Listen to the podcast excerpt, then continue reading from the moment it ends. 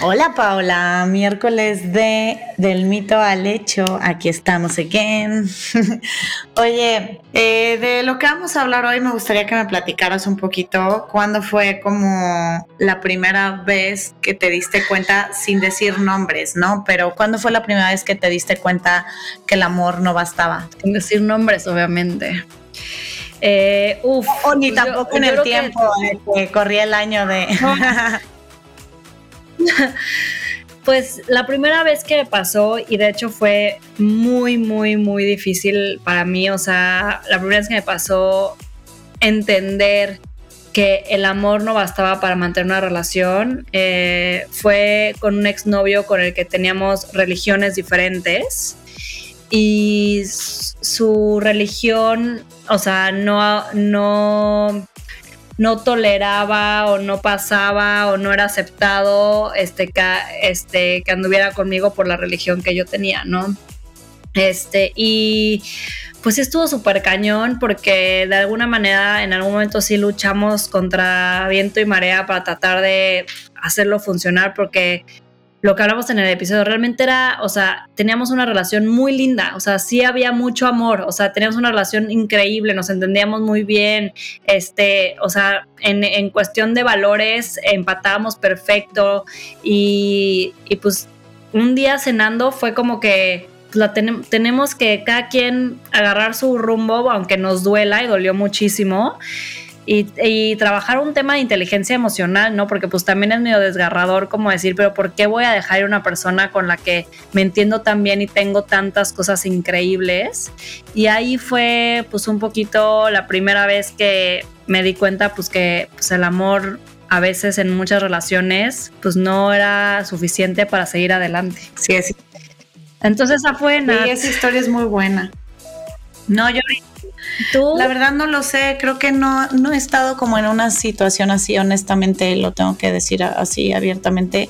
Em, creo que eh, yo estoy en una posición en la que he tenido que terminar relaciones justo porque el amor se me fue este, por admiración y por otras cosas, pero la verdad, ¿para qué, para qué miento? Creo que no he estado yo en una posición en la cual eh, diga, amo muchísimo a esta persona, pero no puedo estar con ella por X o por Z situación, ¿no? Más allá del amor, no. O sea, más bien lo que me ha sucedido es que el amor se me ha terminado yendo eh, principalmente por, por cuestión de admiración. Creo que es lo que a mí me ha pasado. Una no es más fácil que la otra. Yo creo que las dos tienen su grado de complejidad. Al final terminar, una relación es fuertísimo en todos los sentidos y pues hoy vamos a ver parte de eso y parte de, de, saber enfrentar ciertas cosas, de que el amor a veces no es suficiente, pero también el amor también es la base para poder enfrentar diferentes situaciones, ¿no? Entonces, los dos lados de la moneda vamos a ver en este episodio y pues vámonos, Nat. Gracias, Pau. Besos. Poner el mito sobre la mesa y descubrir las distintas caras de la moneda hasta llegar al hecho. Es un espacio donde dejamos en la puerta los juicios y hablamos abiertamente de temas tabú con los que crecimos social y culturalmente, como el sexo, la vida en pareja, finanzas, maternidad, carrera laboral, salud y bienestar. Nos acompañarán diferentes invitados, tanto especialistas como gente que a partir de su experiencia nos revelan una parte de su verdad. Somos Natalia Ferriz y Paola Reiner. Este espacio es para ti, para nosotras, para todas las que quieran caminar juntas del mito al hecho. Hola, hola. Bienvenidas a todas a un miércoles más de Del mito al hecho. Gracias por seguirnos escuchando. Ya estamos celebrando más de un año. No puedo creer que ya tan rápido se pasó un año de estar haciendo del mito al hecho. De verdad, o sea, ahorita Nati y yo lo hemos platicado y es como, ¿en qué momento ya pasó un año? Tantas cosas pasaron después, tuve una bebé, o sea, cuando estaba esperando esto estaba embarazada, pero entonces estamos muy, muy emocionadas eh, porque hoy está con nosotras una amiga muy querida que conozco de cuando vivía en Cancún, en mis épocas eh, pubertas adolescentes, entonces... Eh, Eva Latapí es psicóloga experta en relaciones, sexo y amor propio y es creadora de la cuenta Get Over Him Please, que por favor sigan esta cuenta y me acabo de dar cuenta que es de Eva, o sea, yo no sabía que era tuya, Eva, está increíble, la sigo desde hace muchísimo tiempo y me encanta. Y también tiene su propio podcast que se llama Supéralo, por favor. Entonces, gracias Eva, amamos tenerte el día de hoy en Del Mito al Hecho. Bienvenida.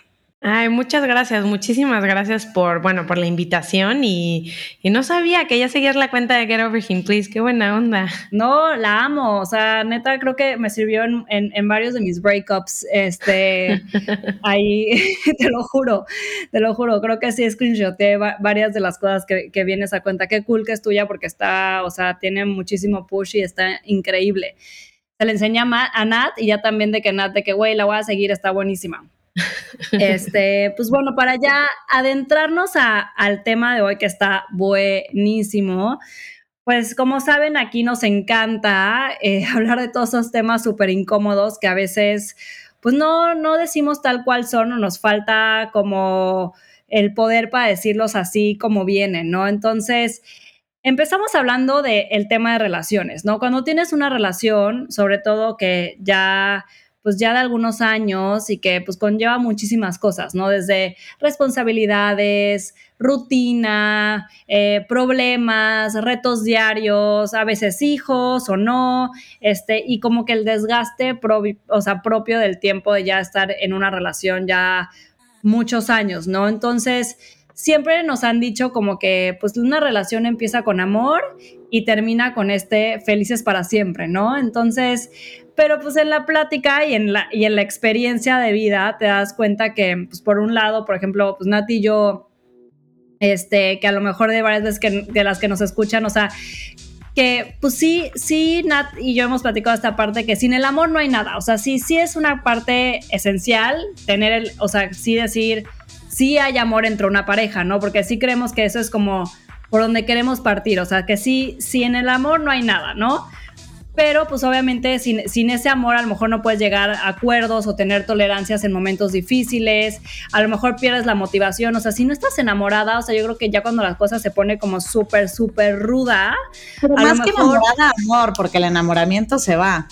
Bueno, exacto, exacto, hay que cambiar esa frase, o sea, no en, no, no en la fase de enamoramiento, o sea, cuando ya no tienes amor por una persona, pues pierdes cualquier tipo de motivación por querer seguir adelante, por pasar las etapas difíciles, a lo mejor pierdes hasta la admiración por la pareja, ¿no? Este, pero por el otro lado, hablando como del otro lado de la moneda, o sea, como que el amor a lo mejor no es suficiente, que ese es el mito de hoy, que solo con el amor es suficiente. A lo mejor el amor no basta, no es suficiente para realmente salvar una relación. Entonces, queremos abrir el tema con esto, Eva, de sí creemos que el amor es importante, si no hay amor no hay nada, pero tampoco, o sea, pero también es como no es lo único, no es suficiente para poder tener, o sea, una relación a largo plazo. Sí, exactamente, justo como lo dicen, o sea, definitivamente creo que es uno de los mitos que más daño hacen en una relación, porque bueno, yo soy terapeuta de pareja y me pasó que estaba trabajando, o sea, llegaban las parejas a consultorio y tenía como que toda esta base de lo que había aprendido en la maestría y decía como que no, esto esto no está funcionando, o sea, estamos basando las expectativas y las aspiraciones relacionales en mitos que no son alcanzables o que realmente no son realistas o que lejos de traer algún beneficio hacen muchísimo daño. Y uno de esos, y yo creo que uno de los más dañinos, no sé si el más dañino, pero uno de los más dañinos es que con el amor basta, o sea, el amor lo puede todo. Y eso es algo que yo creía, hasta me acuerdo perfectamente, como que la primera vez que lo escuché fue en una película que salía Brad Pitt con Julia Roberts y me acuerdo que lo decían así como que, pero con el amor basta. Y yo, sí, con el amor basta. Y bueno, ya que me topo con estas parejas en consultorio, me doy cuenta que no, que el amor no basta. O sea, que hay muchos más elementos que hacen que una relación funcione y también que puede estar el amor y, faltar otros elementos y ser una relación súper dañina. Trabajé con el lado más oscuro de las relaciones desde mi punto de vista, que es la violencia doméstica, y ahí aprendí que no, que con el amor no basta. Hay muchísimos más elementos que hacen que una relación funcione. Entonces yo creo que me encanta que hablen, hablen de este mito, porque también nos permitimos, luego nos quedamos en relaciones donde tal vez no queremos lo mismo, donde no estamos recibiendo desde el respeto hasta, o sea, lo más básico, hasta cosas que realmente es tu compañero o tu compañera de vida y no están en el mismo canal, pero es que nos amamos, es que regresamos a relaciones súper tóxicas porque nos amamos. Y yo creo que hay que partir de que no, el amor no es lo único que se necesita para que una relación funcione. Completamente de acuerdo. Sí, por un lado, sí, existen como estas dos partes y como tú dices también, Eva, nos lo han vendido muy bien, ¿no? Desde, no sé si de toda la existencia, pero por lo menos desde que yo este, tengo uso de razón, es lo que escuchas siempre, ¿no? Pero también esa parte del entendimiento del amor real y justo, y digo, interrumpí muy rápido a Pau, ¿no? Porque nos venden esta idea de siempre vas a estar enamorado y pues no, o sea, clínicamente, ¿no? O sea, y lo dicen los expertos, un enamoramiento va de seis meses hasta creo que máximo dos años, dos años y medio, ¿no? Hasta tres. A mí, por ejemplo, soy de las que me, me dura, me dura mucho y luego el, el, cuando se acabe es, es, fuerte, ¿no? Pero, pero a lo que voy es que nos venden como eso de como si, si esta agonía sobre el enamoramiento la vas a tener siempre, pase lo que pase. Y la realidad es que viene, se parte desde el entendimiento, ¿no? O sea, yo creo que una relación a largo plazo no siempre vas a estar en la misma sintonía y en la misma intensidad, ¿no? ¿Qué pasa cuando estás pasando por una mala racha por factores, pues a veces externos, internos en la relación? Y además, esa intensidad ya no de enamoramiento, sino a veces, pues voy a decirlo tal cual es, o sea, a lo mejor de repente uno tiene como más energía por X o Z situaciones de echarle tantita más ganas a la relación que el otro. O sea, yo cuando hablo de repente con personas que llevan mucho tiempo en una relación, te dicen, güey, es que a lo mejor también es una buena parte de que pues también esas rachas tan cuando son medio, medio para, para abajo, pues que los dos no lo vivieron a la misma intensidad para abajo y a lo mejor estaba uno un poquito más arriba, el otro más abajo y se nivelaron y demás, ¿no? Pero creo que parte mucho de ese entendimiento del amor y de poder también cómo involucrar los proyectos de vida, ¿no? Creo que ya en mi, en, en, en, en mi historia personal, eh, las veces que yo he tenido rupturas amorosas, este, y, lo veo al tiempo, eh, creo que todas, ha sido eh, porque por lo menos para mí no hemos estado en el mismo, en el mismo canal de, de, proyecto de vida, ¿no? De cómo vemos la vida personal, profesionalmente, familiarmente, y ahí pues no, no tiene a veces mucho que ver con el amor. No, definitivamente. Y, de hecho, Nat, algo que mencionas es súper importante porque sí son dos fenómenos completamente diferentes, el enamoramiento al amor como tal. O sea, el enamoramiento es un fenómeno químico que pasa en el cerebro por el exceso de neurotransmisores que estamos produciendo y sí, o sea, estirando la liga dura tres años y después de eso, ¿qué pasa? O sea, que dejas de idealizar, haz cuenta que los niveles de dopamina disminuyen dejas de idealizar a la pareja y te das cuenta que no es esta proyección increíble de tu príncipe azul, tu media naranja, o sea, no existe. Realmente te, la vendiste, la idealizaste y empiezas a decir como no, es que cambió demasiado y no, no es eso. Es que realmente empiezas a ver a la persona como es. Hay un autor que me gusta mucho que es Jorge Bucay y dice que en el enamoramiento es amar las coincidencias y el amor es enamorarse de las diferencias. O sea, que te das cuenta que, son, que no es la persona que tú creías, que no importa que los dos sean Capricornio, porque he escuchado eso de verdad en el consultorio, como creo que es el amor de mi vida, porque los dos somos Capricornio y nuestra mamá, los dos se llaman Carmen. O sea, eso de verdad lo escuché. Y no, te das cuenta que eso no es lo único que se necesita en una relación. Y algo que, mencionas es muy importante además de tener el mismo, o sea, la misma dirección en cuanto a los objetivos, también tener el mismo em, investment, eh, o sea, lo mismo que le vas a dedicar a la relación. Porque puede ser que, o sea, digamos que si, si utilizamos la analogía de estar remando, o sea, si solamente un lado rema en una, en un, en una canoa, en un kayak, o sea, solamente vas a dar vueltas en el mismo lugar. Y lo mismo pasa en una relación, no puedes ser la única persona que esté remando. Y, muchas relaciones caen en eso, pero es que lo amo o la amo y va a cambiar, porque ese es otro mito que viene del amor, el amor todo lo puede, y si lo amo y si me ama va a cambiar. Entonces, ¿cuántas veces no nos hemos quedado en una relación o o donde no queremos estar o donde no, no, estamos recibiendo lo que queremos o donde ya no somos felices, no queremos lo mismo, pero pensamos que con el amor va a cambiar, que es otra de las ramificaciones que tiene este mito. El amor todo lo puede y si nos amamos podemos contra todo. Y pues no, porque luego esperamos que la otra persona cambie o que se acerque a esta proyección que tuvimos, esta fantasía, esta idealización que tuvimos en el enamoramiento. Y realmente es que esa persona nunca existió. Eso es muy fuerte. Y justo, sí, sí, sí, justo antes ahorita que hable tanto Pau es em, entender justo bien eso el amor, porque se, se, dice del amor cuando alguien está enamorado. Y, y platicaba eh, con un amigo mío hace unos pocos días y le decía, güey, te prohíbo que tomes una decisión de casarte o tener un hijo con alguien en plena etapa de enamoramiento, porque uno la caga. sí, sí, sí, sí. sí. No, y ahorita Eva dijo algo como súper importante, que es la parte de estar esperando que la otra persona cambie, ¿no? La expectativa de... Y hablábamos, Nati y yo, cuando probábamos el episodio, la parte de lo importante que es realmente empatar en cuestión proyecto de vida. Que aunque ames una persona, eh, o sea, yo tengo el caso de una conocida mía, que ella no quería tener hijos, ¿no? Este, y era así como algo que ella ya tenía súper definido que no. Y, y, su novio en ese entonces sí quería tener hijos, pero están, o sea, había muchísimo amor, llevaban muchos años juntos, o sea, querían estar juntos.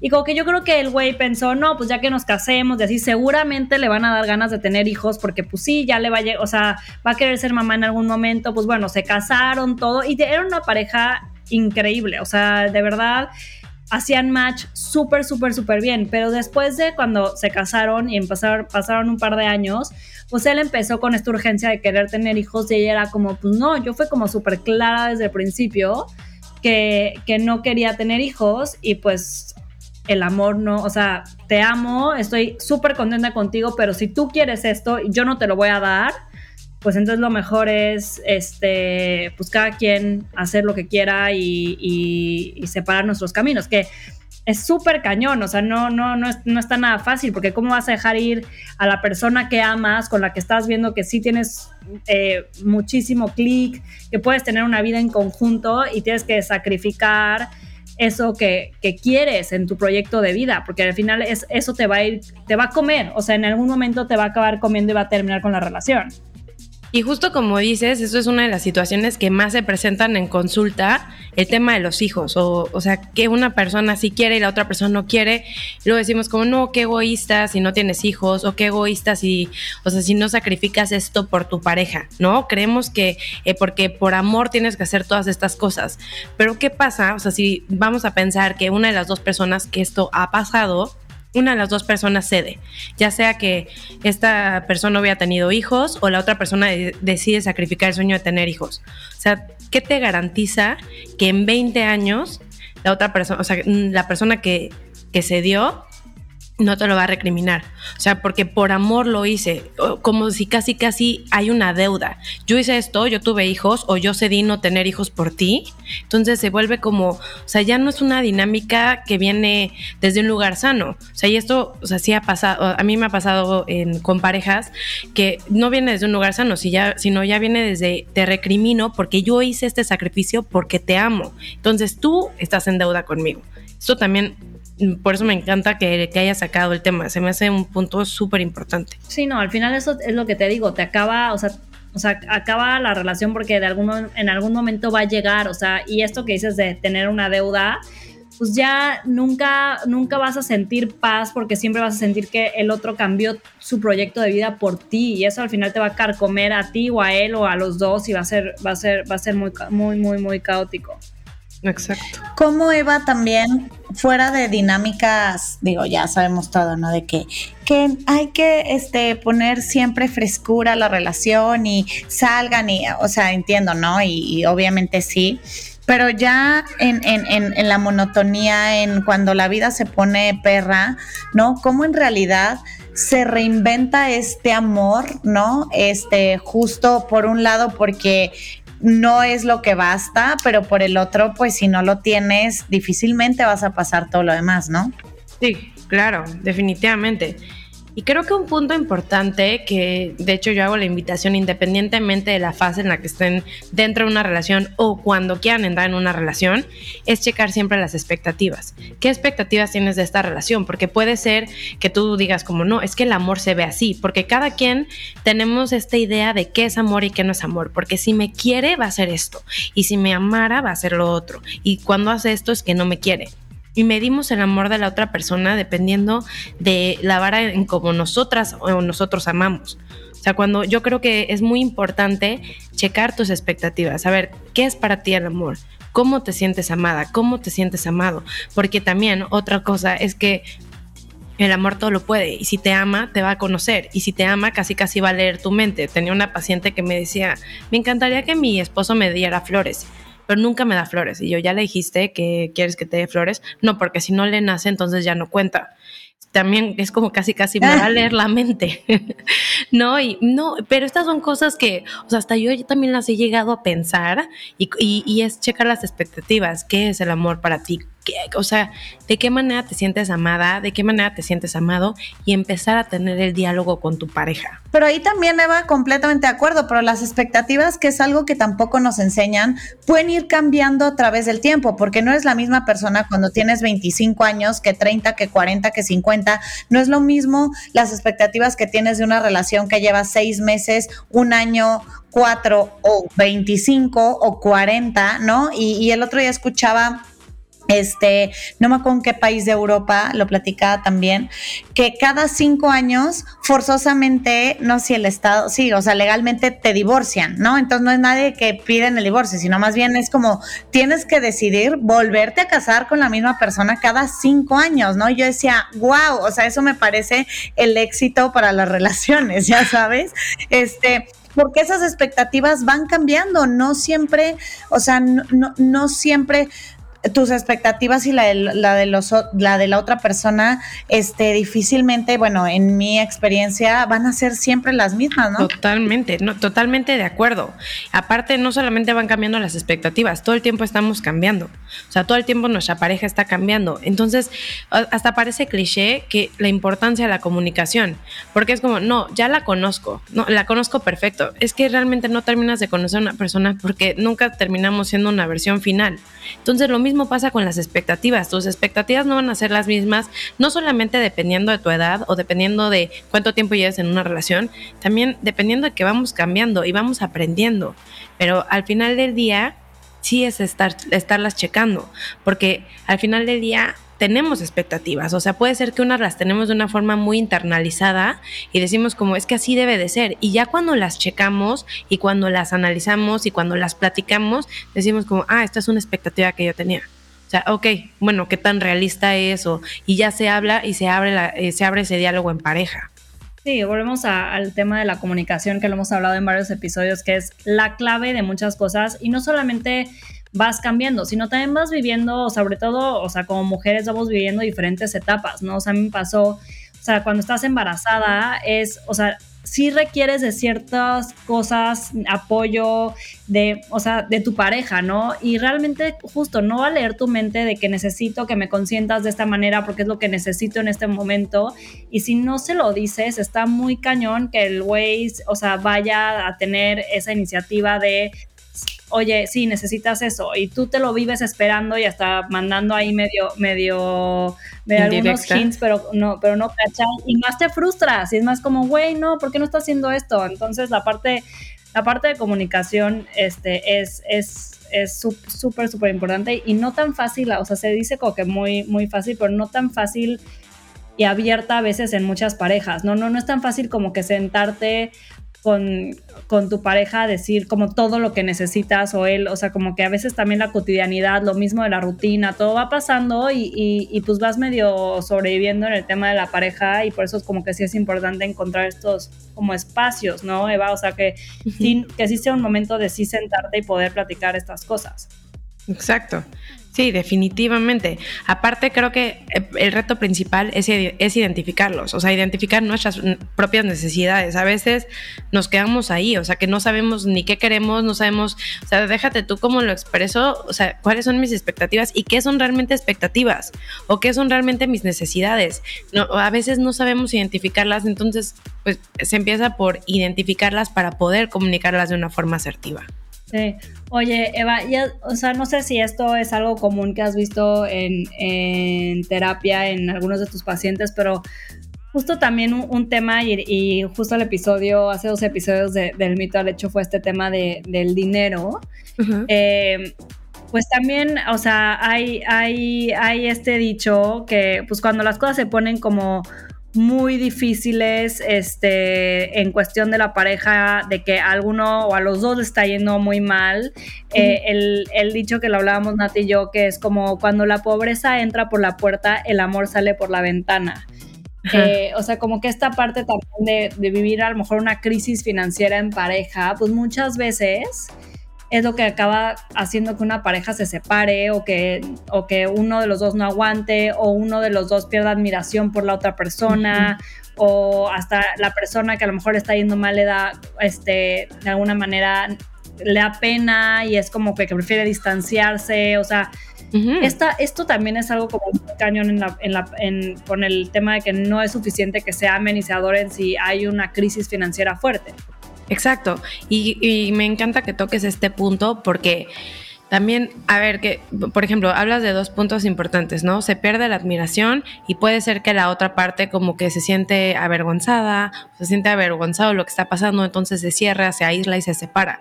Entonces, ahí cómo lo trabajaríamos en terapia. Eh, eh, estamos ahí, lo que se necesita reforzar es la comunicación. Eso es un problema de comunicación si te das cuenta, porque cualquier crisis, y hay crisis súper fuertes, ¿no? La crisis económica, a lo mejor la enfermedad o fallecimiento de un hijo o de algún, o algún familiar importante, o sea, hay crisis muy cañonas que podemos llegar a atravesar y esto puede ser que une a la pareja o la termina de separar. Y quiero hacer énfasis en el termina de separar, porque no, o sea, si una relación por una cuestión de, de, cualquier crisis, llámese crisis económica o de cualquier otro tipo, pero crisis fuerte. O sea, está, estamos hablando de una relación con buena comunicación. O sea, obviamente no deja de ser una crisis, ¿no? Pero buena comunicación, que es una comunicación asertiva. Entonces va a venir la crisis y va a súper sacudir a la pareja. Bueno, no necesariamente la va a cortar, o sea, la va a romper. Sin embargo, si una relación ya no tiene buena comunicación, como que no tiene buena conexión y viene una crisis, entonces termina siendo casi casi como el beso de la muerte para la relación. Pero estamos hablando de que si puedes fortalecer y prevenir. Y también en la crisis se puede trabajar, porque esa es otra crisis. O sea, por ejemplo, una crisis como la infidelidad. Decimos, no, después de la infidelidad no hay manera. Hay, gente que piensa así. Sin embargo, una, si vas a, bueno, o sea, si vas a terapia, se trabaja de una forma consciente la crisis, puedes llegar a unir a la pareja. Eh, así como puede ser lo que termine la relación, también puede llegar a ser eh, una oportunidad para unir a la relación.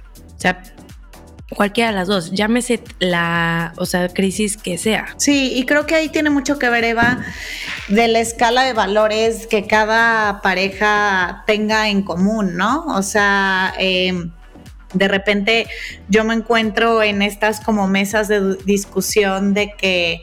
Eh, obviamente hablando de temas sobre todo de infidelidades, ¿no? Donde em, se dan muchas veces unilateralmente y entonces se vuelve imperdonable para la otra parte, ¿no? Pero de repente tengo muchísimas eh, como no sé, estas partes en las que se abre la gente, sobre todo más hablando del tema de mujeres, y es como, este, no, una infidelidad no la perdonaría, pero su esposo es facturero o se chingó a alguien, ¿sabes? Entonces, o sea, creo que esa parte también es como cada pareja o cada persona sabe que más allá del amor, qué, qué, soporta y qué no soporta, ¿no?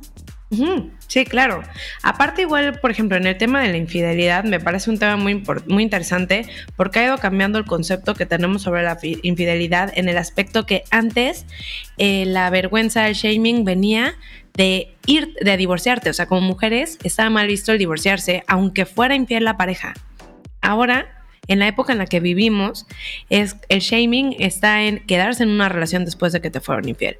O sea, va cambiando, va, va cambiando este concepto que tenemos de la infidelidad. Y la, hay una psicóloga que es experta en infidelidad, que recomiendo ampliamente si alguien necesita hablar, eh, leer del tema, que se llama Esther Perel. Y ella lo que dice es que una infidelidad es como el cáncer. O sea, nadie quiere que, puede salir, el cáncer te puede definitivamente terminar o si sobrevives al cáncer, te vuelves más agradecida, eh, más consciente, te importan menos cosas que antes le das importancia que tal vez eran superficiales, o sea, te vuelves como que disfrutas más la vida y lo mismo puede pasar después de una infidelidad, o sea, una relación que sobrevive a una infidelidad es como el hueso que se rompe y se vuelve más fuerte. Sin embargo, ella dice, yo le recomiendo a la, gente tener una infidelidad tanto como le recomiendo tener cáncer. O sea, no es algo que recomiendo, pero al final del día sí puede ser una oportunidad. Estos son también ciertos mitos si los analizamos y si realmente vemos la investigación detrás de todos estos, de, estos conceptos, que no, o sea, por ejemplo, una persona que es infiel siempre va a ser infiel. O sea, todo esto también son conceptos que tenemos súper rígidos y no es verdad. O que, por ejemplo, que todos los hombres son infieles o que los hombres son los que más son infieles. No es cierto. Todos estos son mitos que no son ciertos, y, pero nos los creemos y medimos las relaciones según estos conceptos erróneos. Sí, sí, sí, sí. Sí, que para cada quien, como, como decía Ana, o sea, al final también la escala de valores y para mí las cosas que son imperdonables, y hay tipos de infidelidad también, ¿no? Pero así, o sea, las cosas que para a lo mejor alguien o para una pareja son imperdonables, para otra sí. Entonces, como es también encontrar ese, eh, eh, pues ese match con alguien para que pues estén viviendo la relación. Volvemos a lo mismo de la, de la expectativa. O sea, ¿qué es para ti este, algo que jamás perdonarías o que sí o que no? Entonces, este, y también otro de los puntos que decíamos Nati y yo, que a lo mejor puede ser un tema donde el amor no es suficiente o no basta, es a veces el tema también de la familia política, ¿no? O sea, y, la familia política también va, va, más allá, como a lo mejor realmente como los valores inculcados desde de niños, o, o sea, sí, sí, o sea, un poquito como el tema de si la familia política no te cuadra, pues seguramente, o sea, el, la persona con la que estés en muchas cosas no te va a cuadrar porque pues la educación y con lo que creció ahí está, o sea, lo tiene, es parte de él, o sea, no, no lo define, pero seguramente es parte de él o ella. Y, y sí, sí creemos que a veces esto también puede estar, o sea, se puede complicar muchísimo en ciertas ocasiones cuando pues no hay, aunque a lo mejor ustedes dos tengan una relación increíble, se amen, se adoren y todo, pero hay esa piedrita en el zapato de la familia política puede llevar a que sea uno de los motivos de un rompimiento o, separación. Sí, sí, sí puede ser.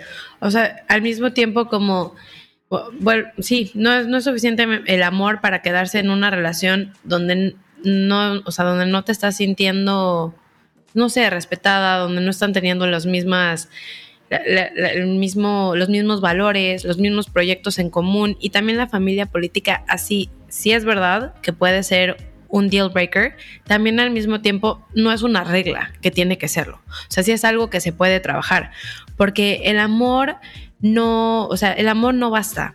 Sin embargo, el, o sea, un amor bonito, una relación saludable, pues lleva práctica, ya comunicación, mucha, mucha, mucha comunicación, lleva también exploración, autoexploración, explorarse como pareja, o sea, porque también tampoco quiero que parezca como que cuando las cosas se ponen feas, ah, bueno, pues no, es que el amor no bastó. O sea, sí creo que también para que una relación funcione se tiene que trabajar. O sea, no es algo que se da espontáneamente, que sería parte del mismo mito, ¿no?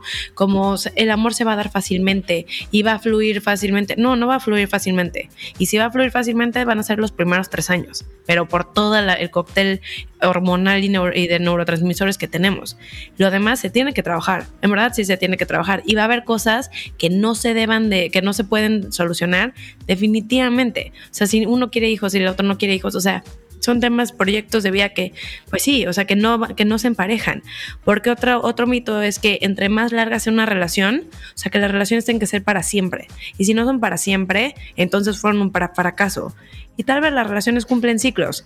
Y tal vez estos ciclos duran 40 años. Y, y sabes también algo, Eva, que, que, me parece importante antes de que nos vayamos a la dinámica de los mitos, que no hay fórmulas. O sea, como que generalmente todo está estereotipado, que el amor se ve así, que las relaciones se ven así, que las soluciones a una crisis se ven así, que los acuerdos en una relación se ven así. Y la verdad es que yo siento que es muy de, o sea, de una pareja es de dos, ¿no? Entonces, como que eh, creo que también partiendo esa, desde ese punto, todas las perspectivas cambian.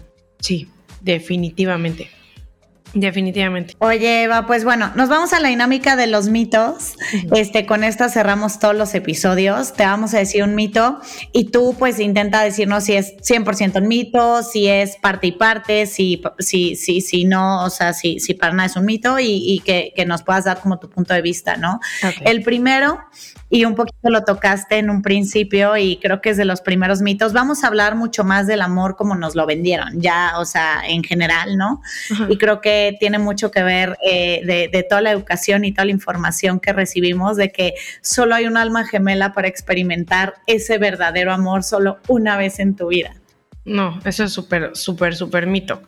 O sea, es, o sea, aparte es, el alma gemela que vas a conocer en la universidad o que va a ser tu vecino. O sea, ¿cuáles son las probabilidades de que tu alma gemela hable el mismo idioma que tú, o sea, de tu mismo extracto sociocultural, que lo hayas conocido en el mismo barrio, o sea, abriendo tantas personas en el mundo?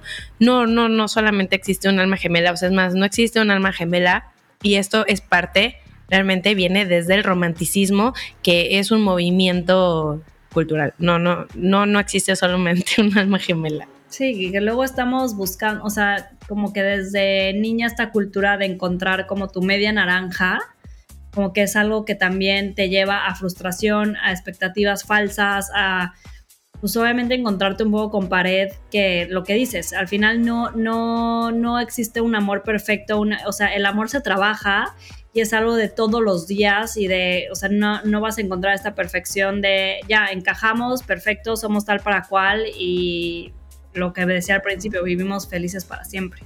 Exacto. Sí, no. No, y aparte que es alguien predestinado a estar contigo. Sí, exacto, exacto. O sea, no, no. O sea, el, mito número dos es un poquito. Em, o sea, el mito es en el amor se sufre. Y para darte como un poco de contexto de cómo lo estamos pensando Nati y yo, es un poquito de que a veces te dicen como, no, es que si, si amas demasiado seguramente vas a sufrir o te van a hacer sufrir o te van a lastimar. Este, entonces, o sea, esta parte de, de, decir como que cuídate, no, o sea, como que cuídate y pon una barrera, no te, no te enamores porque en el amor se sufre. Pues, a ver, a ver, este sí como que eh, medio mito, medio verdad. ¿Por qué? Bueno, basándonos en la teoría budista, el dolor, o sea, es inevitable. El sufrimiento es opcional.